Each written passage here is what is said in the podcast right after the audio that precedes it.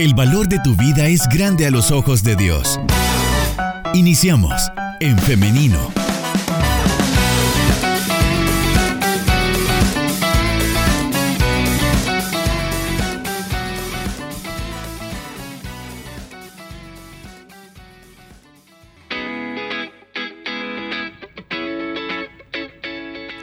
Así como escuchaba, estamos ya en vivo a través de nuestra fanpage en Facebook en Femenino SB. Por esta plataforma usted también puede disfrutar de la entrevista de esta mañana y también participar con nosotros a través de los comentarios. De igual manera, les recuerdo nuestro WhatsApp 78569496 y por ahí también con todo gusto vamos a estarle atendiendo. Son ya las 9 de la mañana con 51 minutos. Estamos listos ya para dar inicio o listas más bien para dar inicio a la entrevista de esta mañana. Hoy nos acompaña la doctora Vanessa Menjivar para hablar acerca de infecciones vaginales. Le damos la bienvenida a la doctora. Adelante, doctora, ¿cómo está? Creo que tiene, eh, tiene sin volumen su micrófono. A ver. Ahora sí. ¿Hola? Hola. Hoy, sí, le escuchamos, sí. Ah, Aquí les digo buenos días a todos. Creo que amanecimos un poquito nublados otra vez, ¿verdad? Sí, Como todo nuevamente. ya está un poco triste el clima. Así es. Pero aquí estamos, gracias a Dios. Y es un, es un gusto que nos acompañe en esta mañana, doctora. Le comento que ya desde ya tenemos muchas preguntas para usted a través de nuestro WhatsApp. Qué bueno, porque realmente, eso es lo que siempre les he dicho, me encanta este programa porque podemos ser un poquito más abiertos y orientar a las, a las señoras pues, para que puedan consultar a tiempo, en qué momento debemos o no consultar. Claro es muy importante eh, tener este espacio y por eso le agradecemos nuevamente, doctora. Bien, iniciamos entonces preguntando qué son las infecciones vaginales. Bueno, las infecciones vaginales, pues, pues como lo dice, son eh, causadas pues por patógenos o algo externo a nuestro cuerpo. Generalmente se describe que las mujeres podemos estar predispuestas a padecer tres veces al año como mínimo por una infección vaginal generalmente de tipo honguitos. O sea, nosotros las mujeres en la vagina, siempre, porque eso tengámoslo claro, nosotros no somos estériles de la vagina, o sea, no es que es un lugar limpio, siempre está colonizado por bacterias y hongos propios de la vagina. ¿Qué sucede cuando tenemos infecciones? Que uno de los dos ha proliferado en su mayoría. Lo más frecuente que eh, sucede es que sea de tipo honguitos. Entonces las infecciones se empiezan a manifestar con ardor, eh, sensación de picazón, salida de flujos, secreciones tipo blanquito, que del libro nosotros las describimos así como tipo requesón. Yo sé que a veces a, a muchas personas les parece un poquito grotesca la comparación, pero es quizás la mejor forma que nosotros podemos explicar para identificar el tipo de flujito causado por hongo. Como les digo, es la más, la más común y la más común incluso en niñas, en niñas pequeñas, sin necesidad de tener actividad eh, sexual, que a veces también muchas personas piensan que las infecciones vaginales se deben solo al contacto sexual y no, no es exclusivo de eso, por eso es que las más frecuentes son las de tipo hongos y se pueden presentar en niñas. En las niñas generalmente se da porque si ustedes se fijan, el afán de ellas es andar jugando, corriendo, a veces le ponemos ropa interior un poquito ajustada cuando usan licras o usan pantalones y eso les genera humedad, calor, por lo mismo que sudan y eso es propicio para los honguitos. Así como el crecimiento de honguitos en los pies, que está asociado a la humedad que genera el sudor en los pies, es igual a nivel vaginal. En la vagina, cuando ah, empezamos a sudar, la, zona genital se mantiene húmeda, eh, puede haber producción de honguitos. Lo que sucede es que los honguitos aumentan y dejan un poquito abajo a las bacterias y por eso es que la infección que se genera es a causa de los hongos.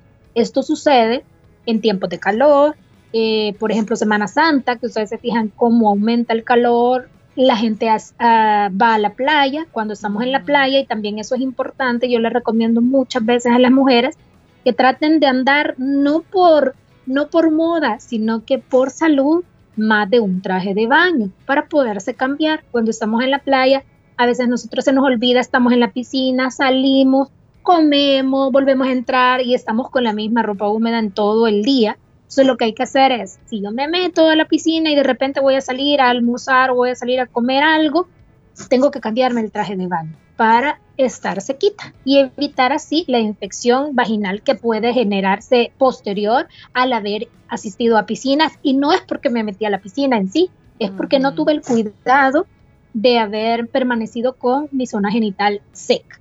Esas son las de tipo hongo, pero también existen tipo bacterias. Y las bacterianas son quizás un poquito más difíciles de tratar.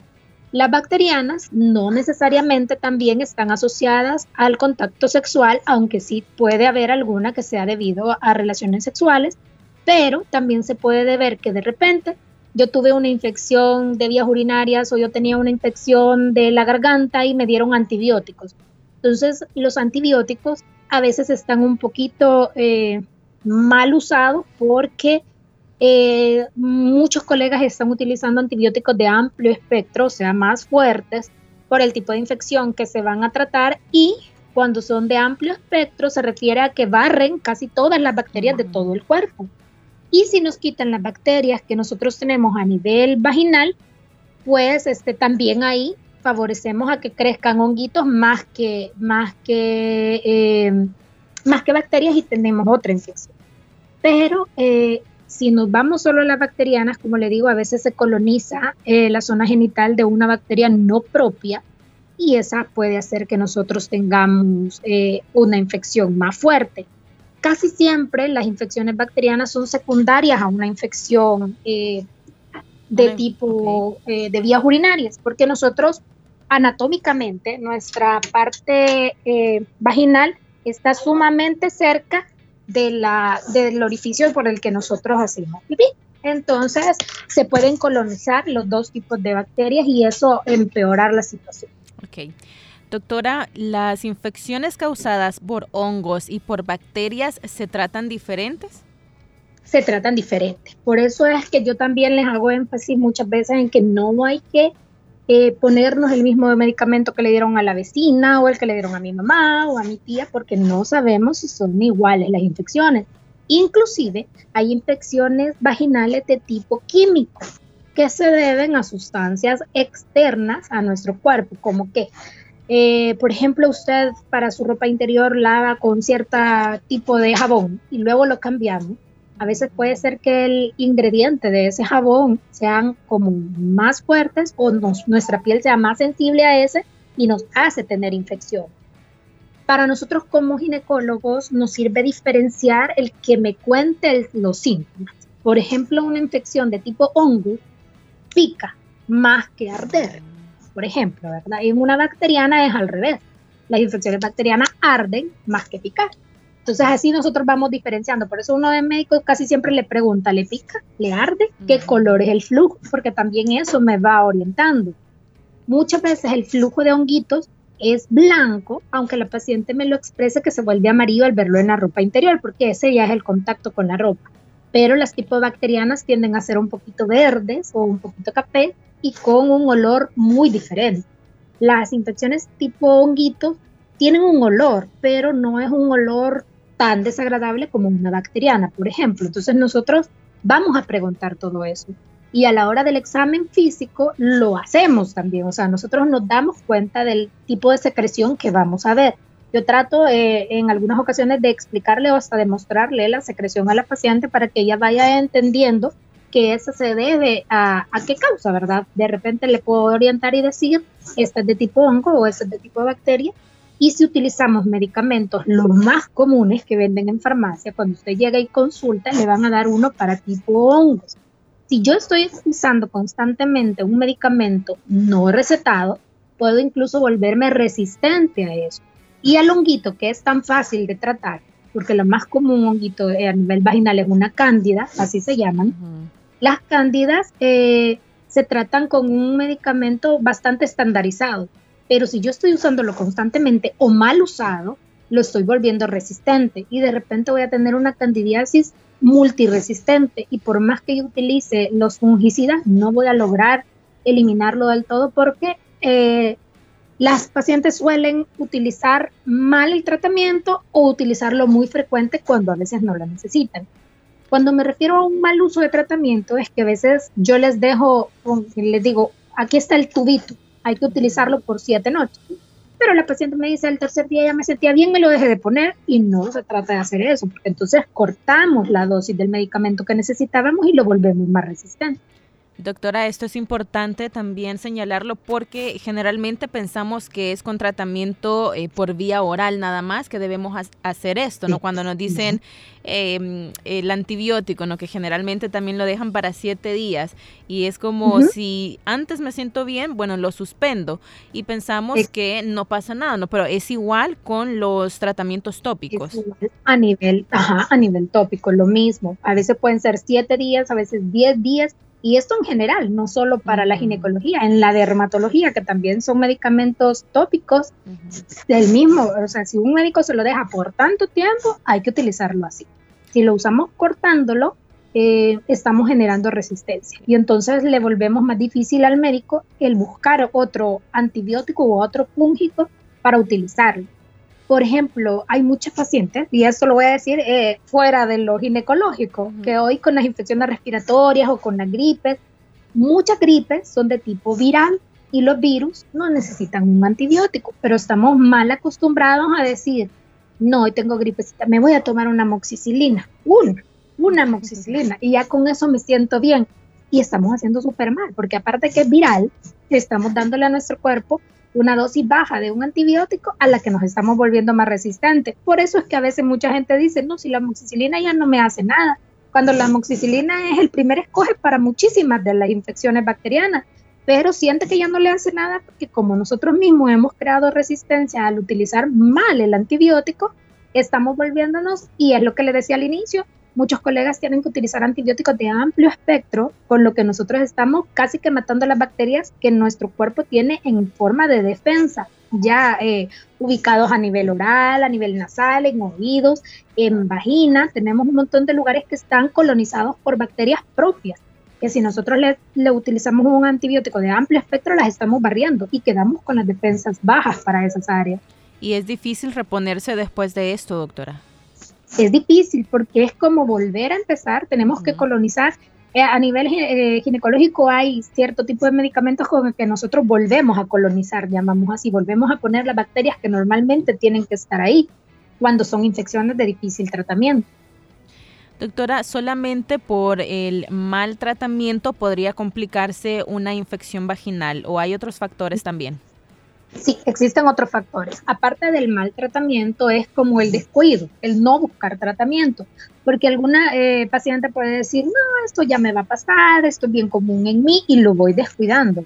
El hecho que yo lo vaya descuidando o que no le dé la importancia que tiene como tal, hace llegar a cuadros sumamente severos. Cuando le hablo de severos, es porque de verdad yo he tenido casos que las, llegan las señoras que no pueden ni siquiera dar el paso del ardor o de lo inflamado que se puede llegar a poner una vulva o una vagina, al grado de no poder ni tolerar este, caminar con la ropa interior y son infecciones. Piensan que llegan por algo más grave y realmente es una infección que no se le dio el tratamiento a tiempo, porque si usted no la trata, eso va a progresar es como, no es que se me vaya a quitar con el tiempo, sino que al contrario, las bacterias o los honguitos van progresando y progresando y ellos van aprovechando como que tienen el lugar ideal para colonizar, pues, y pueden dar eh, esas complicaciones severas.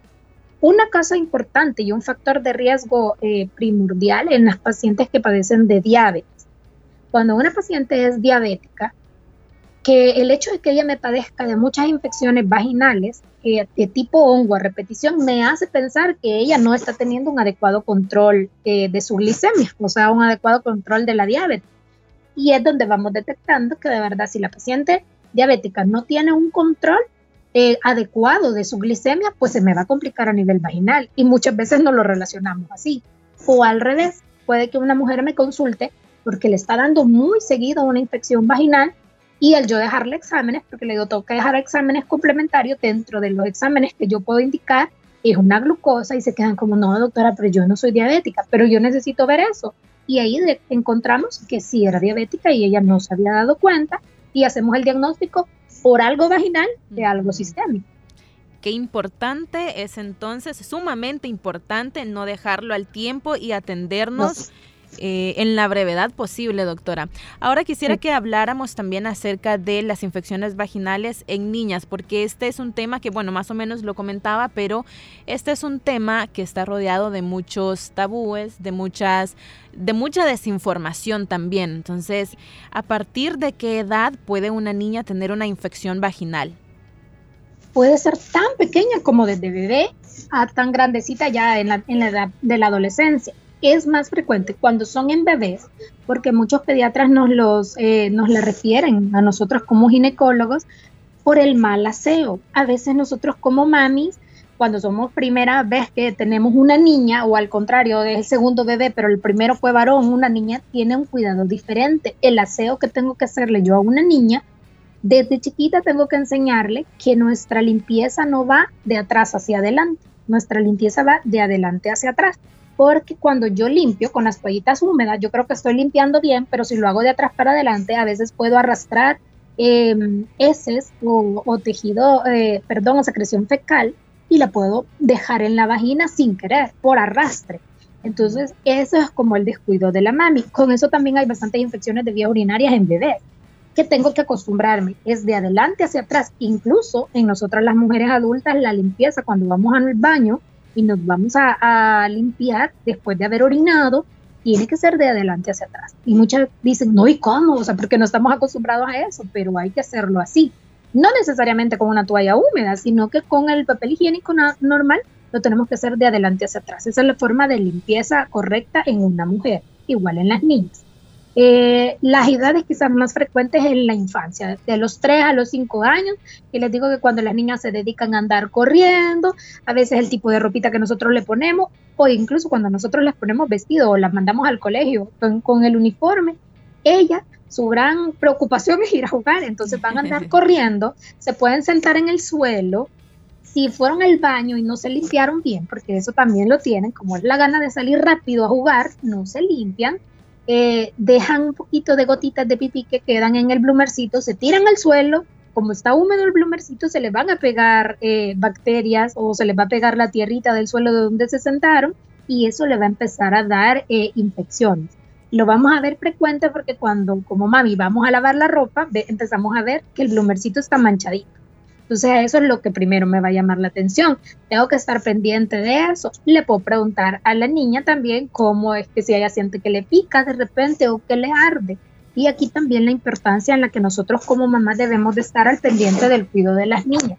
Porque también el hecho de que hayan secreciones o el miedo que nosotras podemos tener a platicar de eso o hablar de eso con nuestras niñas es porque tenemos que ir buscando también este, posibles causas, no les digo que en todo, de abusos o de situaciones que estén eh, propiciando que la niña tenga eh, infecciones o situaciones que estén fuera de lo normal. Por lo que nosotros también tenemos que ser bien cuidadosos. Pero una niña que no ha tenido ninguna agresión ni nada, le va a contar muy inocentemente que de repente a ella le empieza a picar y se rasca y no le va a dar miedo ni pena que su mami la examine. Este, y le puede mostrar. Incluso cuando la llevan conmigo, eh, yo permito que la mami entre y la examinamos juntas, porque eso sí tiene que ser. Cuando usted la lleva con un ginecólogo, toda niña menor de los 17 años para abajo, entran con la mamá hasta el área de examen para que puedan ver qué es lo que uno como ginecólogo va a hacer o va a explorar. Otra cosa muy importante que acaba de mencionar, doctora, es que la visita al ginecólogo no es al momento en el que ya se inicia la vida sexual, ¿no? Sino es mucho antes. Es mucho antes. Primero, eh, por ejemplo, puede ser por las infecciones que se presentan en la infancia. Y segundo, pues por la cercanía ya de la menarquia, que es el, inicio de las menstruaciones en las pacientes adolescentes. Nosotras como mami debemos de estar pendientes que alrededor de los 10 años, bueno, ahora las menstruaciones pueden venir tan tempranamente como a los 8 años o tan tardíamente como a los 19. Ese es el rango de edades normales para que pueda aparecer la menstruación. Pero ahora se está viendo que es más frecuente. Si nosotros como mami vemos que a nuestra niña le empezaron a aparecer los botoncitos mamarios cuando ya empieza a crecer un poquito la mama, tenemos que tener en mente que alrededor de dos años después de eso va a venir la primera menstruación. Cuando veamos que nos vamos acercando a eso, es buen momento para consultar. ¿Por qué? Para que como ginecólogos vayamos explicando el proceso de cambios que va a empezar a tener. El aparecimiento de vellos, ya sea a nivel púbico o a nivel axilar, y el cambio de olor, que ya cuando la niña va a necesitar el uso de desodorantes. Todos esos cambios típicos de la pubertad es un momento oportuno para consultar con un ginecólogo. Claro, doctora, quisiera ahora que habláramos acerca de la prevención de las infecciones vaginales y también quiero hacer una pregunta. El vello púbico, he escuchado, he, leído en algunas ocasiones que también protege de infecciones. ¿Qué tan cierto puede ser esto? Es cierto, eh, realmente como de libro, digámoslo así también, lo que nosotros aprendemos, que todos los lugares que tienen vellos es por protección, es porque son zonas más delicadas sin irnos muy lejos, nuestra cabeza, donde tenemos la mayor cantidad de pelo, es protección para el cráneo, para el cerebro, para nuestra área más importante del cuerpo. A nivel axilar pasan los ganglios y los nervios más eh, grandes del cuerpo también es otro lugar eh, de protección. Y a nivel de genitales, pues, pues nuestro lugar también principal de reproducción y de áreas de contaminación. El vello es eh, es como el mecanismo de protección más externo que tenemos. Sin embargo, no quiere decir que no podamos de repente recortarlo. No les hablo de depilar al ras, a dejar casi que, sin ningún vello, porque eso sí puede generar eh, que nosotros favorezcamos la entrada de bacterias o de infecciones de otro tipo, pero sí es bueno tenerlo un poquito recortado para disminuir la cantidad del sudor o de, las, eh, de la humedad que se puede acumular por esto. Y em, las pacientes, por ejemplo, que a veces lo hacen extremo en depilación, pueden también provocar eh, otro tipo de infección que se llaman foliculitis, que es como que cerremos el porito de donde crece el vello y ahí se forman como que si fueran espinillas, digámoslo así, o barritos, y eso es un motivo de consulta bien frecuente en la que nosotros tenemos que tratar de limitar el hecho de estar expuestos con el con, la rasurada, con la depilada. A las pacientes que se realizan un tratamiento eh, láser, que hoy está como de, de, moda, es bien delicado si usted tiene una piel muy sensible, porque ya he tenido pacientes que me consultan con quemaduras extremas, quemaduras de tipo casi que grado 3, por la sensibilidad de la piel. La zona genital es mucho más sensible que las otras zonas externas de nuestro cuerpo entonces podemos llevar a sufrir quemaduras e infecciones secundarias a, las quemaduras más que al, sitio anatómico donde estamos tratando. Ahora con eh, la parte de la prevención, porque también eh, he escuchado que el tipo de telas de la ropa interior también influye mucho. Influye mucho. Yo les he dicho y les repito a veces a mis pacientes, generalmente nosotros deberíamos utilizar ropa de algodón yo entiendo que para cierta eh, ropa, digamos, o, por comodidad para algunas prendas, uno puede utilizar la diversidad de, ropa que existe, que son como alicrados, tejidos sintéticos, pero como recomendación es, si voy a andar casi que todo el día con eso, al llegar a la casa yo me tengo que cambiar esa ropa interior. Y si puedo, lo, lo ideal es que usted al llegar a su casa de rutina haga un baño, un baño rápido, no necesariamente lavar cabello y todo eso, sino que solo quitar el exceso de sudor que llevamos en el cuerpo, ponernos eh, otra ropa interior, la ropa interior de algodón y este, las pijamas o la ropa con la que vamos a estar en la casa para quitar el exceso de sudor que estuvimos en el día. A veces por trabajo nos toca estar sentados todo el día. Eh, hay algunos lugares donde el uniforme es de color negro y los colores oscuros atraen más calor que un color claro. Y eso ya es como, como descrito del libro, digámoslo así también. Todos los colores oscuros atraen el, eh, más calor, entonces mantienen la zona genital más húmeda y propensa a las infecciones. Si en mi lugar de trabajo yo puedo utilizar ropa de algodón, no me exigen otro tipo de ropa o yo por comodidad ando bien así, es mejor andarlo así. Y en la casa pues podemos cambiar, como les digo, en el día deberíamos de hacer nosotros cambios de ropa interior de dos veces al menos en el día, nosotras las mujeres y más que todo cuando estamos en edades críticas, tempranamente en la adolescencia o cuando estamos cerca de la menopausia, que es cuando empezamos con los cambios hormonales, que los cambios hormonales también nos vuelven predispuestas un poquito más a infecciones. Bien, doctora, vamos a hacer ahora una pequeña pausa musical, pero enseguida regresamos con las preguntas de nuestra audiencia. Está bien. Bien, quédese pendiente porque en breve regresamos.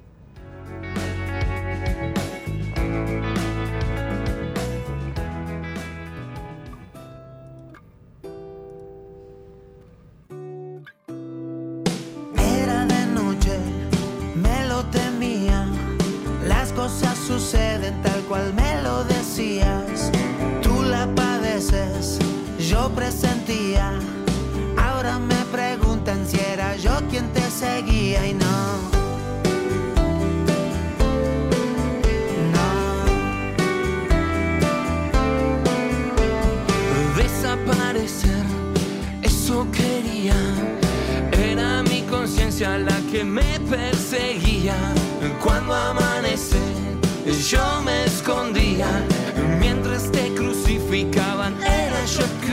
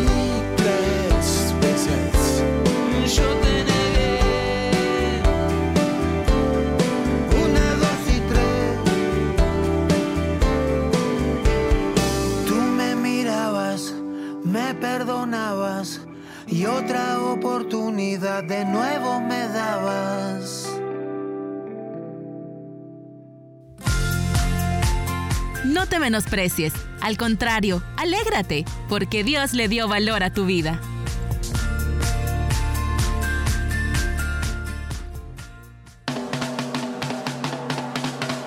SoundCloud. Esta tertulia la puedes volver a escuchar ingresando a En Femenino SB.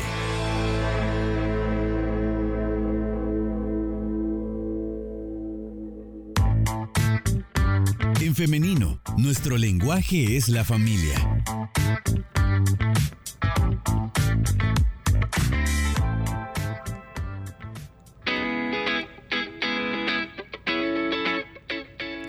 Estamos de regreso con más de En Femenino cuando son las 10 de la mañana con 19 minutos. Le damos nuevamente la bienvenida a la doctora Vanessa Mengíbar. Hola, ya estamos de regreso. Muy bien, doctora, muchas gracias. Vamos a iniciar entonces con las preguntas de nuestra audiencia. Nos dicen por acá, bueno, nos envían un saludo y también nos dicen, Hace seis meses la doctora me detectó un honguito y me he tomado dos tratamientos ya y al final siempre me pica. Es una especie de masa blanca también la que me sale y ya no sé qué tomar o qué ponerme porque también he probado con óvulos y de los más caros, pero nada eh, y no se me quita. Bueno, ahí como por ejemplo podemos ya ir pensando en que realmente está haciendo una resistencia. Si dice que ya lleva un par de tratamientos eh, y, persiste la infección, ahí ya corresponde tomar un cultivo propio de secreción, o sea, un cultivo dirigido para saber si no estamos tratando ya con una candida o, con otro tipo de bacteria o hongo más resistente y por el que nosotros tengamos que utilizar un medicamento fuera de lo común, ya un poquito más específico para ese tipo de hongo o bacteria que se logre aislar en el cultivo.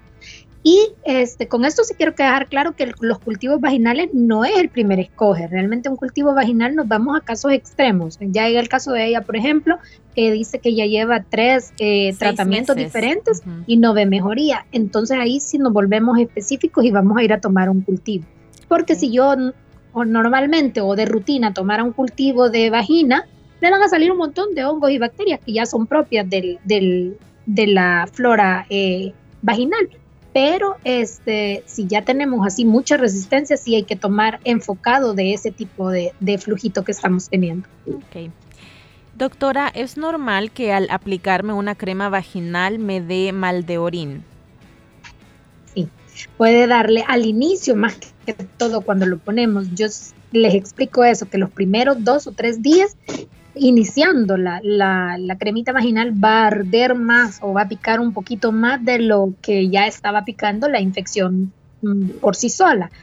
¿Por qué? Porque como yo empiezo a tratarlos, eh, a los hongos o a las bacterias, estos obvio que van a tratar de defenderse y tratan de multiplicarse más y los síntomas se exacerban los primeros dos, tres días de estarlo utilizando.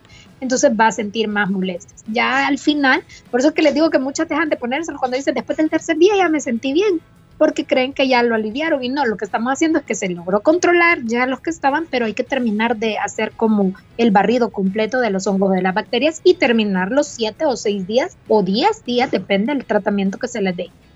Bien. Doctora, últimamente, eh, más o menos 3-4 meses, me están saliendo muchas erupciones en mi parte vaginal ya sea en labios menores y mayores a la par del clítoris. A veces unos son dolorosos y otros no. Después de cuatro o cinco días desaparecen. ¿Por qué pasa esto? ¿Se debe a alguna infección? Ahí podríamos, eh, nos falta información, porque lo que necesitaría saber en ese caso es si, por ejemplo, ella eh, se rasura, se depila porque si es debido a eso, pues puede ser que estemos alterando los folículos donde crece el vellito y por eso se marcan más y ella siente que son como ronchitas que aparecen alrededor y se van a desaparecer porque se desinflaman posterior al tratamiento, a la depilada, cuando ya van volviendo a crecer los vellitos.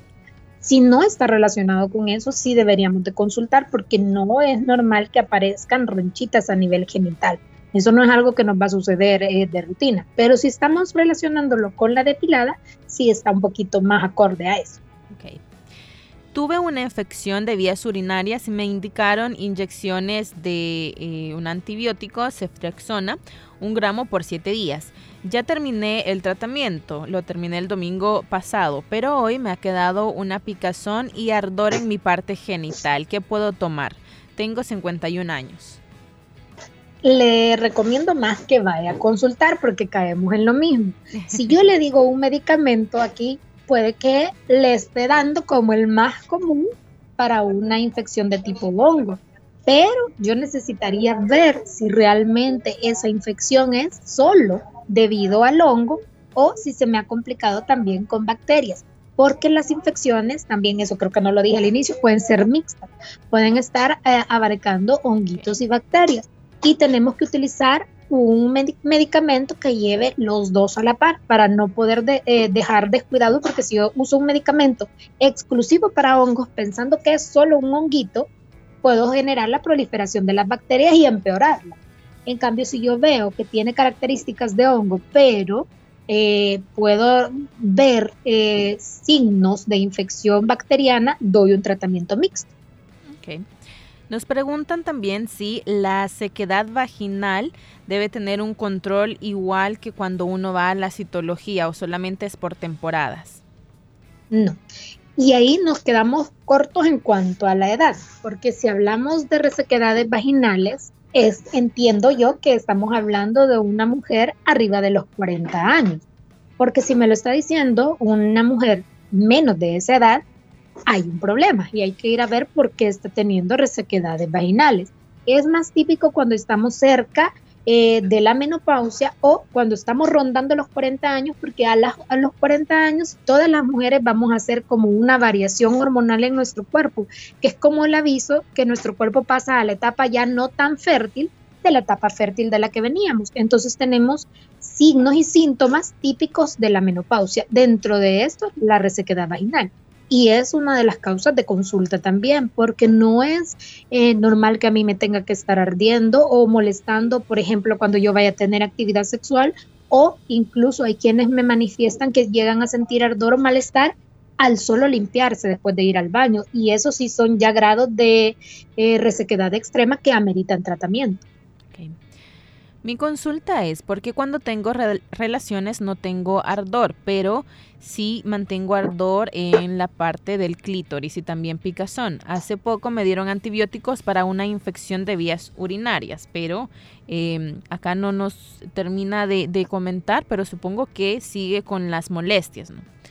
Sí, lo que me, se me hace extraño ahí de la pregunta es que diga eh, al inicio, ¿verdad? Que no le arde cuando tiene actividad, pero no sé si es que le arde siempre después de la actividad o si le arde hoy que ha tenido después del tratamiento por la infección de vías urinarias, porque ahí serían dos cosas. Normalmente a todas las mujeres cuando tenemos actividad sexual puede que nos quede ardiendo posterior, pero eso es normal por la fricción que se da durante la actividad sexual.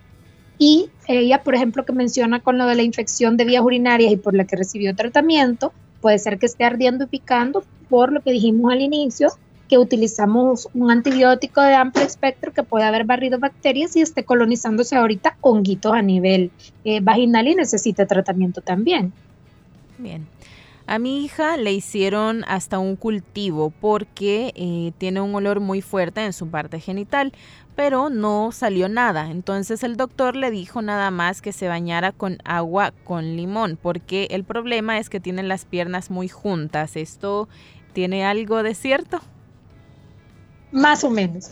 Pero nos quedamos cortas también en la edad de la hija, porque si me está hablando de una niña, Em, que está un poquito gordita y que por eso tiene las piernitas cerradas y le genera más eh, sudor y más eh, contacto directo, digámoslo así, del, sudor en la ropa interior, puede quedar em, el cúmulo de, la, de esa secreción dar un poquito de infección.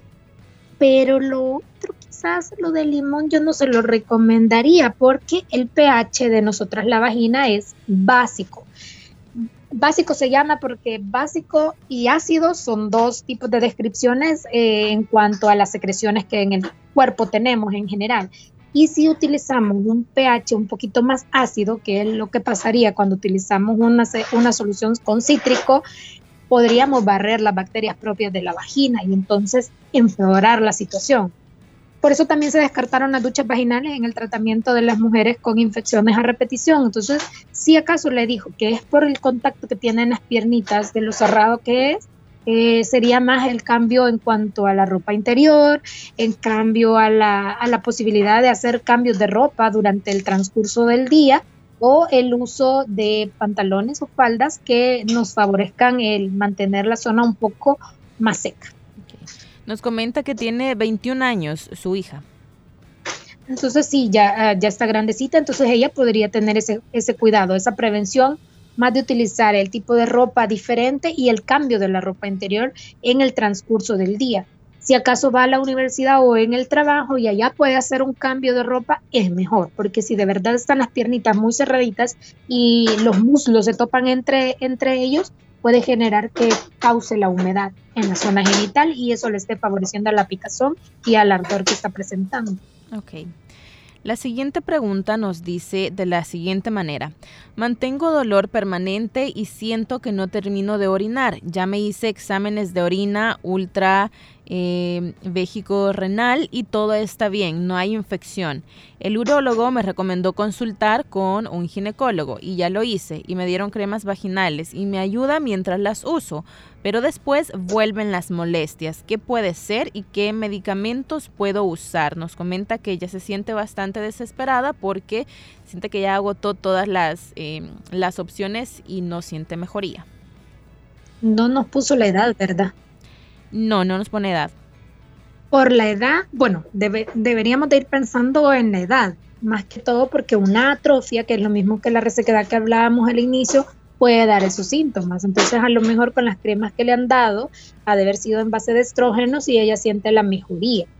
y eh, si está teniendo como esa sensación de que se queda como con un poquito de orina retenida, también hay que hacer un examen genital para ver si no está haciendo un cistocele, que eso es como la bajada de la vejiga que puede suceder posparto, con la edad, eh, porque vamos perdiendo el, como la, la, resistencia muscular que tenemos en el piso pélvico, entonces puede empezar a, a, bajar un poquito la vejiga. Y una vez va bajando la vejiga, no es que uno no logre hacer pipí, sino que lo que sucede es que yo orino, pero hay cierta cantidad de pipí que se queda acumulado y me va generando residuo y eso va pasando. Puede ser que por eso en, en la ultra vesicorrenal que le hicieron no se viera mayor cosa porque casi siempre se van buscando cálculos, masas o algo así, pero habría que medir el volumen residual al orinar. Ese es como otro tipo de examen que se hace, porque si generamos ese residuo, estamos ya más, más acorde a un cistocele que necesitaría a veces hasta reparo quirúrgico. Okay.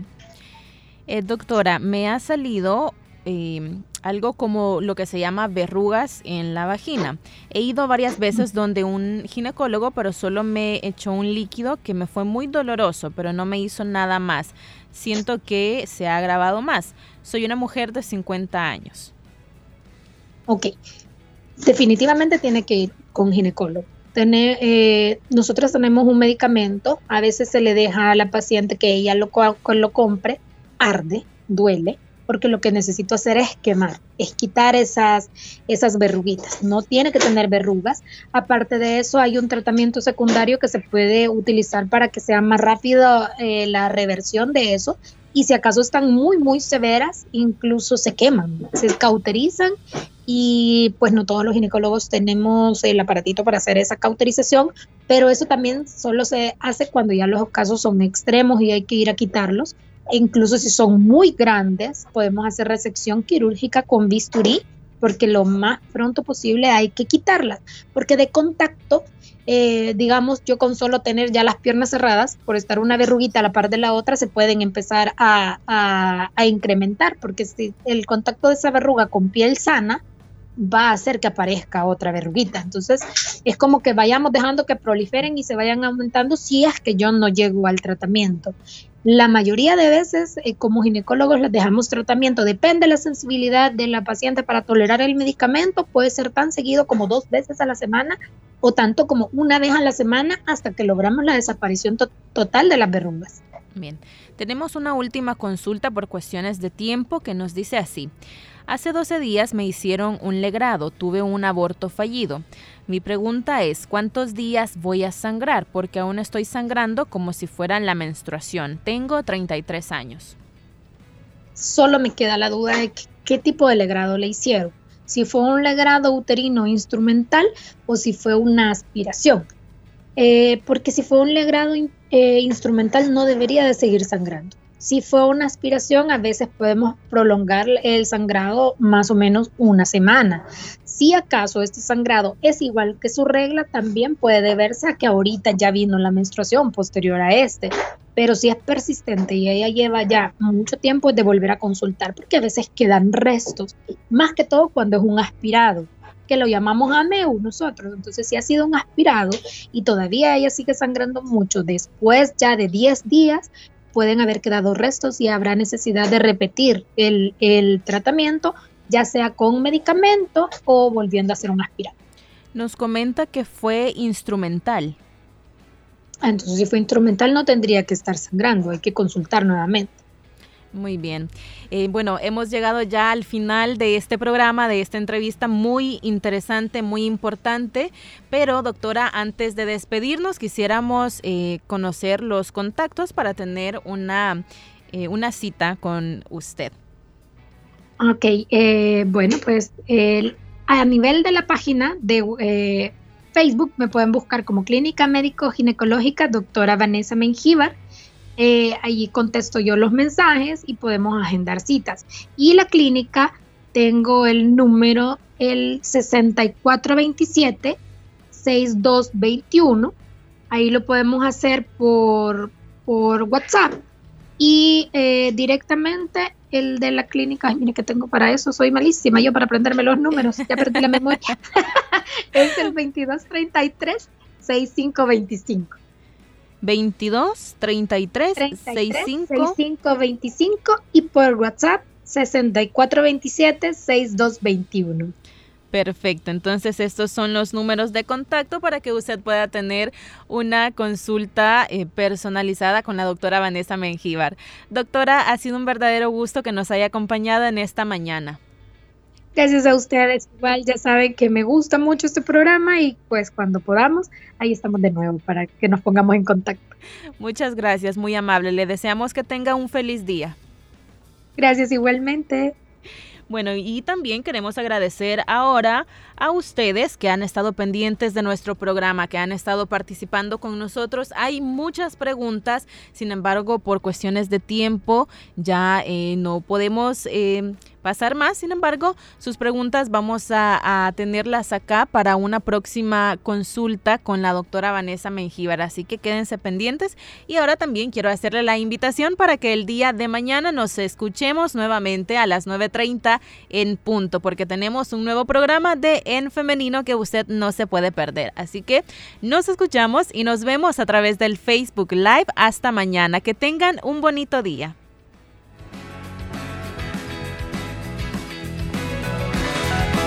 Construye tu vida con pensamiento propio. Hasta la próxima.